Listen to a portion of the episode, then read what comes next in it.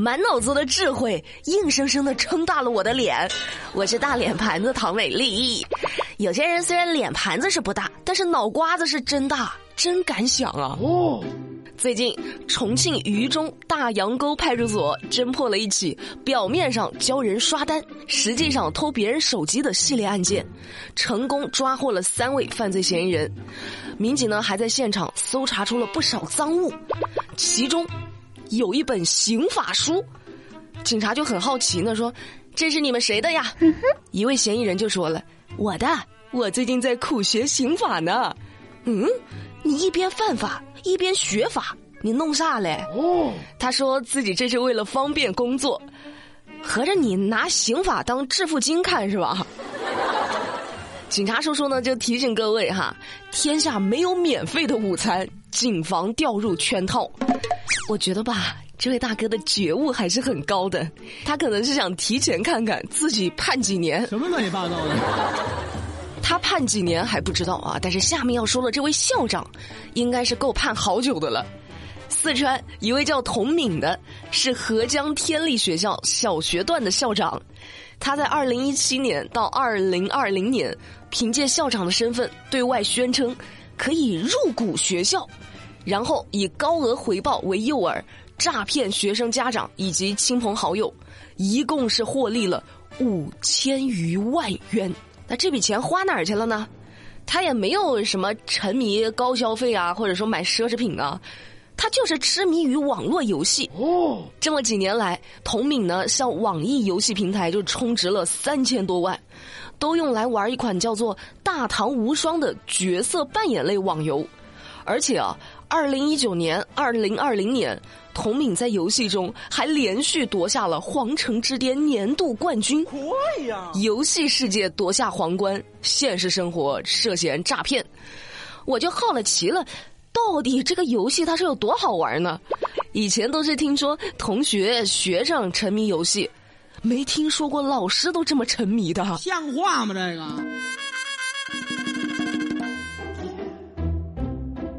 再说个诈骗的事儿，你们在生活中要是看到穿军装的，会怎么样？会油然而生一种敬佩，对不对？但咱们敬佩的同时，一定要多看两眼，看看是真的还是假的。最近在福建，一位胡某穿着一身假军装，跑到按摩店呐、啊 KTV 呐、棋牌室啊，进行不正当交友，还自个儿刻了公章，伪造军官证。把自己所谓的军装照贴的满屋子都是，人家还特别骄傲，逢人就说自个儿是营长啊，然后，然后就被人给举报了。等福建省军区警备纠察队来到他面前的时候，他怂了啊，承认了自己一系列的为非作歹，抹黑军人，私刻公章，你这得严惩啊！哎，他也算是热爱生活了哈。愣是把自个儿的生活过得这么的有盼头。再来关注一下吉林那位特别有盼头的事儿。二零二一年的十月十八号，吉林监狱的罪犯朱贤建利用收工时间，爬雨棚、翻墙逃跑了，越狱了。吉林监狱呢就发布悬赏通告，奖励一度从十万元涨到了七十万。这巨额的赏金引发了人们的强烈关注，朱贤建也被网友称为“行走的七十万”。那终于，十一月二十八号，在朱贤建越狱四十一天后，被吉林警方抓获，终于落网了。要知道，最近啊，吉林有位大哥，就因为长得特别像这个朱贤建，三天被抓了五次，现在好了，落网了哈。这位大哥总算能松一口气了。就说了，我只是长得像，我不是他。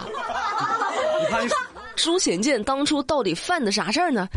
二零一四年的时候，朱贤建因为偷越国境罪、盗窃罪以及抢劫罪，数罪并罚，被判处有期徒刑十一年三个月，并驱逐出境，刑期至二零二四年十月二十一号结束。在服刑期间，朱贤建呢还获得了两次减刑，分别是六个月和八个月，刑期就提前到了二零二三年八月二十一号结束。这意味着还有不到两年的时间，朱贤建很快就要刑满释放了。结果你说他来了这么一大出越狱大戏。那现在就不知道啥时候能出来了哈。后悔不后悔啊？据说提供线索的是当地的一位钓鱼主播，他在钓鱼的时候发现了疑似朱贤建的人，于是立即向警方报案。目前奖金呢正在按程序发放中，可能这就叫钓鱼执法吧。我先打个电话叫我们老板早点回来上班儿七十万已经没他什么事儿了。你看你。这两天大家比较关注的还有奥密克戎毒株的事儿。十一月二十六号，南非发现了新冠新型变异毒株奥密克戎。目前，比利时、英国、澳大利亚、中国香港等地也发现了确诊病例。世界卫生组织十一月二十八号表示，奥密克戎毒株有几处突变，可能对它的传播能力和致病程度会产生影响。但目前尚不清楚奥密克戎毒株是否比其他变异株更具传染性，以及是否会导致更严重的疾病。不过大家也不用担心，做好防护以及个人卫生就好了。还有要提醒大家的是，家里有小孩的冬天，千万别一股脑的就给孩子加衣服。有一种冷，叫你老了觉得你冷哈。小婴儿不会说话，只能暗自心里苦。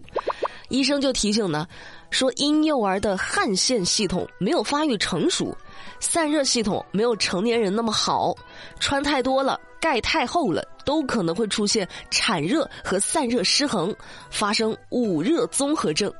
捂热综合症的患儿病死率很高的。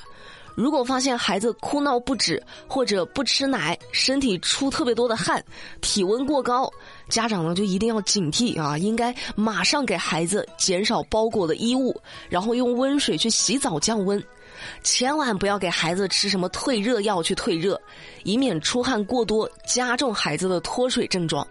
这赶紧的，啥也别说了，这期节目赶紧转发给相亲相爱一家人。啥？姥姥不听是吧？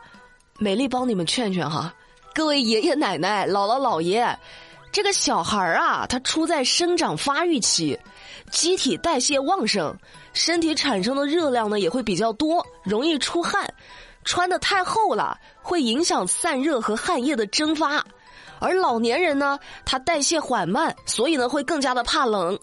那以老年人的感受去判断小孩穿的够不够，容易误判，就会导致穿的太多。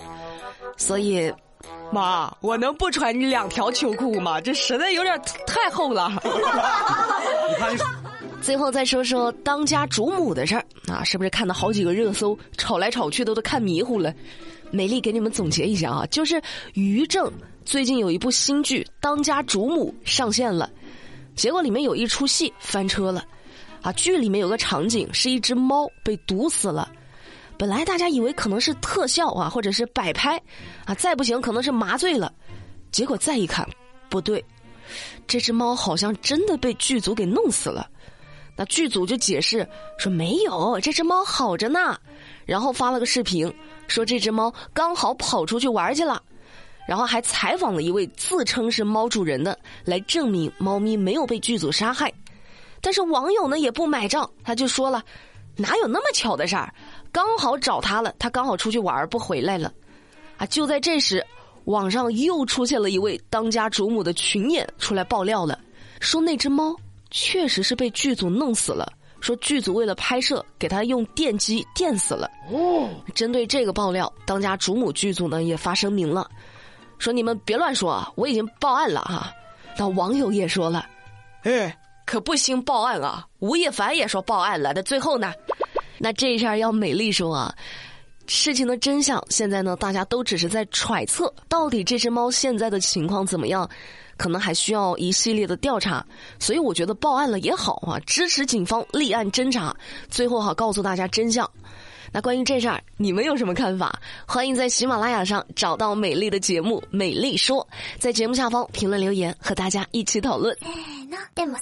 那节目的最后，我们来看一看，在昨天的节目互动里有哪些精彩的留言。有一位叫做星辰大海的听众，他说：“美丽，你知道吗？你的节目都是口碑榜第一名了，所以现在还有省钱微信公众号吗？” 当然有啊。第一名怎么了？第一名他也得省钱啊，是不是？省钱微信公众号，美丽再说一遍哈，打开你的微信，然后去搜索字母 A P I 加上数字七七零，A P I 七七零，然后你点个关注啊，这个就是省钱公众号。它具体怎么使用呢？就你如果是网购的时候要使用，你就把你要购买的商品链接发给他，他就能帮你找券儿。你领券儿之后再下单。但券抵现金用，你是不是省钱了？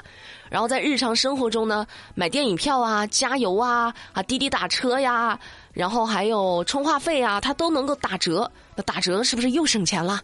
所以说赶紧关注哈，微信公众号 A P I 七七零。还有一位叫做青年的猫啊，他给我留言说：“美丽美丽，我是你的新粉丝。”很喜欢听你的节目，想要尝试购买你推荐的东西，可是要在哪里购买啊？在喜马拉雅上找到美丽的节目《美丽说》，然后在我的节目主页橱窗就能够看到有很多美丽推荐的东西，你们可以在美丽的主页橱窗里尽情挑选。还有一位叫做广联的听众啊，他说。我喜欢听美丽主持的节目，就算是一样的新闻，和别的主播也是不一样的感觉，别出心裁的表达，幽默风趣的搞笑，让人百听不厌。对对对对对，接着夸啊！以后对外就这么宣传我。那今天的节目，美丽就跟你们聊到这啦。了解更多资讯，参与话题互动，新浪微博、抖音、喜马拉雅都可以去搜索关注马栏山广播站，就能够找到我啦。我们明天不听不散，拜拜。I love you.